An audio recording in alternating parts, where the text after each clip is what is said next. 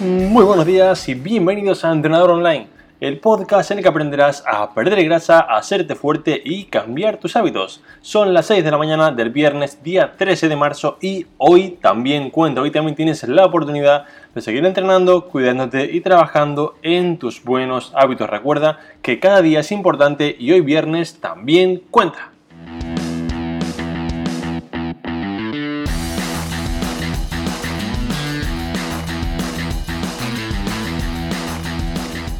En el capítulo de esta mañana y como cada viernes tenemos un episodio de preguntas y respuestas, tenemos un capítulo donde respondo tus preguntas para ayudarte a seguir mejorando con tu entrenamiento, hábitos y nutrición.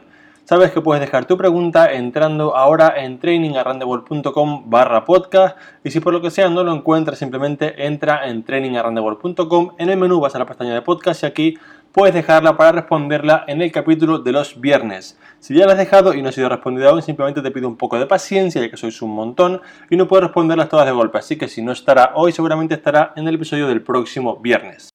Y ahora antes de pasar las preguntas, quiero recordarte que en trainingarrandebol.com tienes una clase de una hora completamente gratuita en la que te enseño a perder grasa, a hacerte fuerte y mejorar tus hábitos sin perder ni tu tiempo ni tu dinero. Una clase en la que te explico cuáles son las bases que uso con todos mis programas de entrenamiento para ayudarte a mejorar y empezar a hacerlo desde hoy mismo. Puedes hacer la clase ahora entrando en trainingarrandebol.com.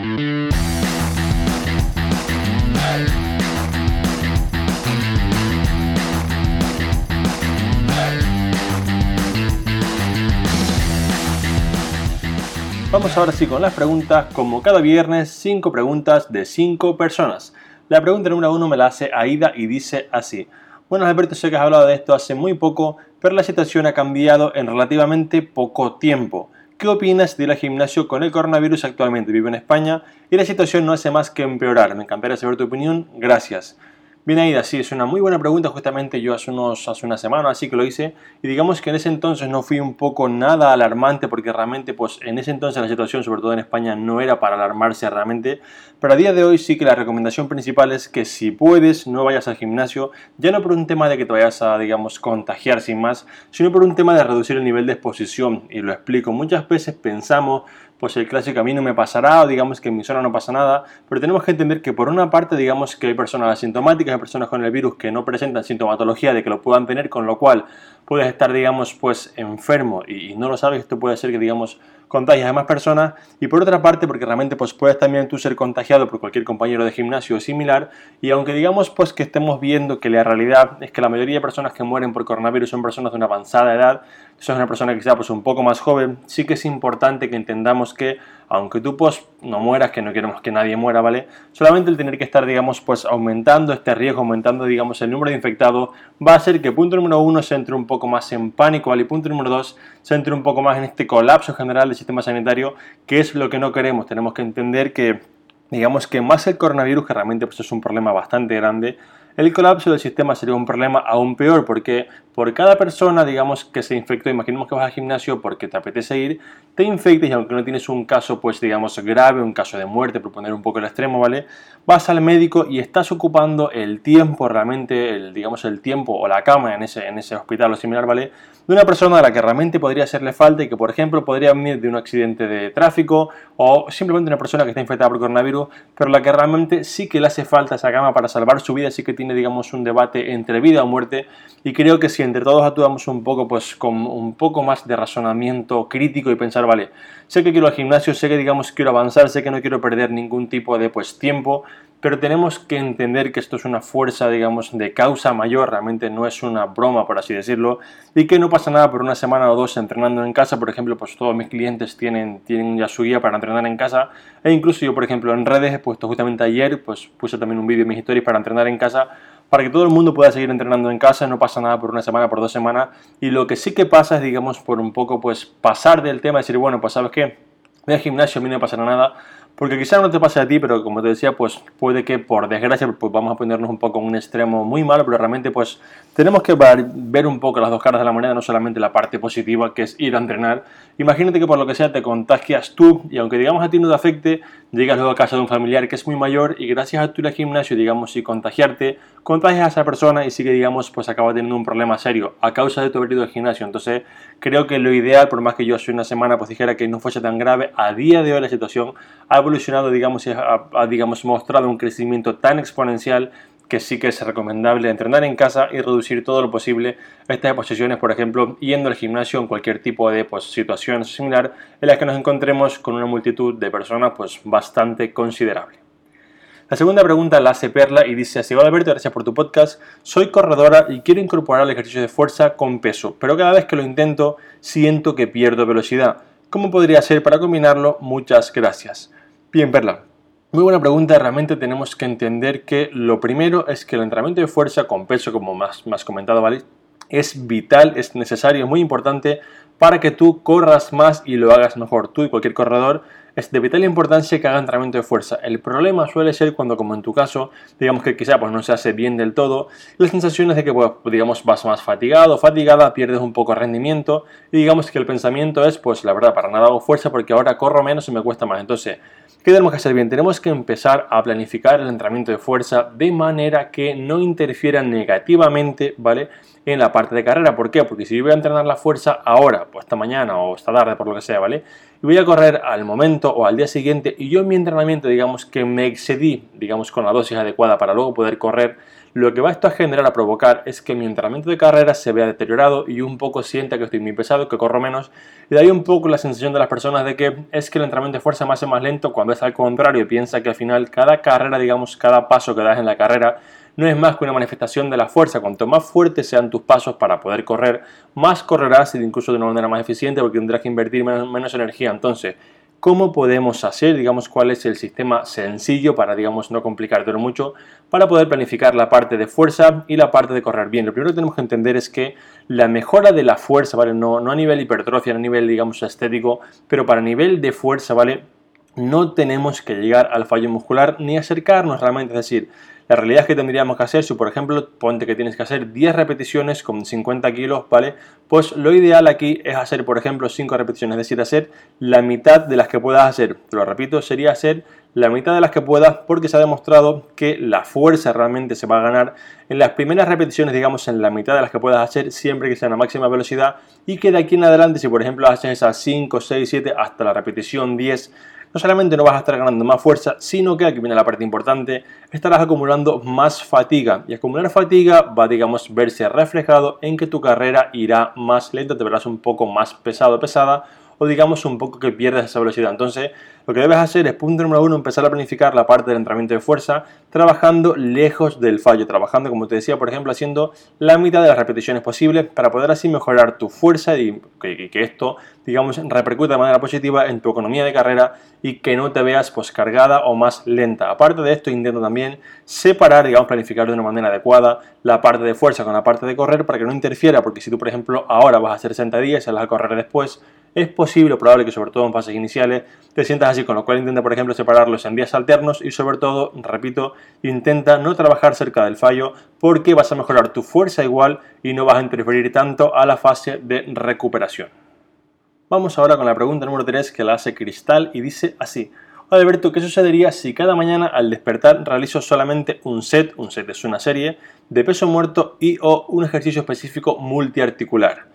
Bien, buena pregunta y al final pasaría que sí que mejoraría si por ejemplo tu base de entrenamiento es bajita, es decir, digamos que esto es mejor que no hacer nada, pero tenemos que tener en cuenta, digamos, a modo de practicidad, que a largo plazo el trabajo básico requiere de una progresión para poder avanzar y muchas progresiones no pueden hacerse con una sola serie, con lo cual pues es bastante complejo y además tenemos que entender que una vez te un poquito más fuerte, tendrás que empezar a invertir más tiempo en calentamiento, aproximar, con lo cual invertir por ejemplo pues 20 minutos que te puede llevar a hacer un buen calentamiento y aproximaciones para hacer únicamente una serie efectiva, creo que perdería sentido de la eficiencia, es decir, creo que ya que te preparas para hacer un entrenamiento pues un poco más productivo, sería mucho mejor acabar haciéndolo y no solamente una única serie. Lo que sí que haría si por ejemplo quieres entrenar así por la mañana, hacer por ejemplo una serie cada mañana, dos o similar, ¿vale?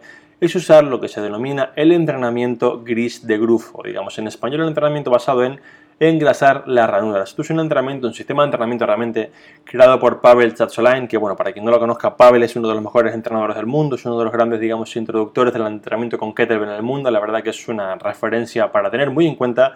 El sistema de Pavel consiste básicamente en escoger un ejercicio que digamos queramos mejorar, sobre todo suele funcionar muy bien con digamos dominadas y, y con push-ups, con flexiones, porque el entrenamiento requiere que digamos que durante el día lo hagamos varias veces, por ejemplo, si tú ponte que ahora mismo haces 10 flexiones, pues por la mañana te levantas, haces 5, a las 3 horas haces 5 más, al siguiente haces un poco más, entonces digamos que al final el fundamento teórico que respalda esto y que realmente es completamente cierto, ¿vale? Es que para mejorar la fuerza en cualquier ejercicio se requiere de una mejora a nivel neural, a nivel digamos de un proceso que el sistema nervioso va como repitiendo, ¿vale? Para digamos hacer más fuerte el ejercicio en sí y cuantas más veces digamos reforcemos esta conexión neuronal, ¿vale? Pues más se mejora la fuerza, entonces como esto es un tema que realmente daría para, un podcast entero, porque el entrenamiento en sí es, es, muy bueno, la verdad que no es un entrenamiento que funcione a nivel de estética, no vas a perder grasa con esto, no vas a, digamos, pues ganar mucha hipertrofia, pero sí que a nivel neural, a nivel, digamos, de esa mejora de la fuerza en los básicos, como te decía, sobre todo en push-ups o en dominadas, sí que es un entrenamiento muy interesante que realmente pues, podríamos explicar cómo aplicarlo. Así que el próximo lunes haré un podcast completo sobre ello para que sirva como guía y veremos cómo hacerlo, series, repeticiones, y digamos en qué ejercicio pues, funciona mejor para que puedas un poco seguir con este plan que quieres por la mañana, pero que realmente sea efectivo y te ayude a mejorar. Vamos con la pregunta número 4 que la hace Franco y dice así. Hola Alberto, buen día, gracias por tu podcast. Si entreno toda la semana, como saludable toda la semana, pero los domingos me como en mayúsculas un terrible asado, es decir, mucha cantidad, estaría, digamos, afectando negativamente a mi pérdida de peso. Bien, para que un poco quien no lo entienda, un terrible asado, ¿vale? Un asado es básicamente pues una parrilla de carne muy al estilo argentino, similar, ¿vale? O, uruguayo, no, no voy a meterme con quién inventó esto porque sé que, sé que hay una guerra importante aquí, no, no quiero ganarme enemigos de ninguno de los dos países, pero básicamente es como una parrillada de carne muy grande. Entonces, eh, lo que quiero que entiendas aquí, Franco, es que tenemos que, digamos, empezar a ver la diferencia entre comer de todo, un poco, comer un día libre, y comérmelo todo. Es decir, si ese asado consiste en ir a comer carne, que realmente pues se las ha dado en sí con mi familia o similar, y no es un lugar en el que pues voy y hago un picoteo enorme, me bebo pues cuatro o cinco cervezas o una botella de vino, además como la carne, además como un postre, es decir, hay una diferencia entre que tú un día a la semana tengas un poco esta comida libre, que por ejemplo, pues si me comparas un asado con por ejemplo irte a comer eh, a un McDonald's o un Burger King o un tipo de, eh, digamos, comida un poco más mala, pues es, afecta negativamente menos esto, pero tenemos que entender la diferencia entre voy de asado y me como un poco esta carne, o me como todo el picoteo, me como todo el tema de todas las salsas, le pongo toda la mayonesa posible a la carne, además como todos los postres, me bebo 3-4 cervezas, una botella de vino, un ron después, es decir, esto sí que realmente pues afectaría negativamente porque el impacto calórico que puede tener una comida así, pues puede disparar tranquilamente pues 2000 calorías perfectamente con una sola comida, si hace todo esto de entrante, postre, alcohol, salsa, y con 2.000 calorías, digamos, de extra es más que suficiente para, digamos, que arruinar esta fase de pérdida de grasa. Entonces, lo que tenemos que tener aquí en cuenta es, punto número uno, que tenemos que empezar a diferenciar entre la necesidad de yo comer así de mal, ¿vale? O digamos que pues, de manera puntual, porque mis amigos o lo que sea mi familia están acostumbrados a hacerlo, yo voy a hacerlo, porque si hay necesidad, digamos que son estas ganas terribles de hacerlo, esto indica que entre semana tu alimentación no es tan adecuada como podría porque sientes ansiedad, ganas de que digamos de que llegue ese día, digamos que tu alimentación entre semana es digamos pues un poco más estricta de lo habitual y eso hace que tengas tantas ganas de comerte este terrible asado. Entonces en este caso te recomendaría un poco revisar el plan de nutrición semanal porque si entre semana estás deseando que llegue el fin de semana, es fácil que el fin de semana pues un poco te excedas, ¿vale? digamos que el punto número dos es que si por ejemplo esto es un caso puntual, mira Alberto, pues mi familia los domingos de vez en cuando, mis amigos vamos aquí, comemos un poco de carne y esto, no pasa nada, realmente siempre lo explico, la vida es mucho más que contar calorías y el gimnasio, ¿vale? Pero sí que tenemos que tener en cuenta pues la diferencia que te decía antes entre comértelo todo y comerte, digamos, pues comer un poquito, porque al final no podemos obviar la ley de la termodinámica y es que si en esa comida vas a estar ingiriendo 2000 calorías, pues te guste o no te guste, digamos que va a impedir esa fase de pérdida de grasa, así que simplemente revisa si es un sentimiento de, digamos, ansiedad o ganas de comerme todo esto porque no puedo más, o simplemente es un caso puntual y bueno, pues comes con normalidad y digamos que no arrasas con todos los platos. Si es el, digamos, es el caso en el que lo haces con normalidad, pues no debería interferir negativamente en la pérdida de grasa porque no es un exceso calórico tan, tan grande. Vamos ahora con la quinta y última pregunta que la hace Emily y dice así. Hola Alberto, siempre te escucho cada mañana desde Chile y sigo tus consejos para seguir mejorando. Mi consulta es, ¿Los macronutrientes se absorben de la misma manera? Por ejemplo, comida procesada versus comida real. Saludos. Muchas gracias por escucharme cada mañana. La verdad que aún me sigue sorprendiendo que alguien pues desde tan lejos escuche el podcast. La verdad que muchas gracias. Y vamos con la respuesta. Tengo que reconocerte que no soy experto en ello, pero me he puesto a investigarlo. Realmente pues he sacado todos mis libros de metabolismo de nutrientes, mis libros un poco de bioquímica, ¿vale? Para, para poder un poco repasarlo. Porque realmente pues es una pregunta muy interesante y no he encontrado ningún tipo de diferencia en cuanto a la absorción, ¿vale? Veremos que esto no es únicamente lo importante, de comida, digamos, procesada versus real. Es decir, no hay diferencia en la manera en la que el cuerpo absorbe estos tipos de comida, ya que digamos que tu intestino o tu, digamos, tu fase digestiva no entiende, no tiene una etiqueta que diga esto es real y esto no. El cuerpo, digamos, pues en este caso tu, digamos, tu fase de digestión, ¿vale? Simplemente identifica los nutrientes de cada alimento, pues lo que tiene de proteínas, grasa, etcétera, y los absorbe o digiere del modo que tiene un poco pues predeterminado para ello. Donde sí que vemos una diferencia importante y creo que esta es la parte vital, la que más un poco debería interesarnos a nivel de pues cómo crear esos hábitos o realmente cómo poder cambiarlos porque es lo que más afecta a nivel un poco pues cerebral o de conducta. Y es que los alimentos por lo general un poco más procesados, digamos que normalmente son mucho más palatables, es decir, están mucho más ricos, tienen más azúcares, grasas y sales, una combinación, digamos, de estos tres elementos, para que realmente pues estén mucho más ricos y quieras comer más. Entonces, digamos que al estar estos alimentos, digamos, pues como preparados para comer más, generan una serie de recompensas en nuestro cerebro que van a hacer que el propio cerebro quiera más. Digamos, al final lo que va a hacer es que un poco altera el mecanismo natural de recompensa del cerebro y hace, digamos, que pues acabamos, acabemos queriendo más este alimento y acabamos comiendo más. Con lo cual, digamos, un poco de resumen, por más que digamos a nivel metabólico, a nivel un poco de cómo se absorbe, no hay una gran diferencia, ¿vale? Es decir, el cuerpo no, no tiene una etiqueta, por desgracia, realmente sería genial que el cuerpo pudiera decir, oye, pues esto es malo, no lo absorbo, ¿no? Sería genial porque entre otras cosas pues no tendríamos obesidad. Pero esto no existe, pero sí que a nivel de cómo nuestro cuerpo reacciona, digamos, o qué tipo de conductas de recompensa se crean a través de comer comida real o procesada, pues sí que hay bastante diferencia y es mucho mejor o mucho más beneficioso la reacción que tiene el cuerpo ante alimentos de tipo real o no procesados.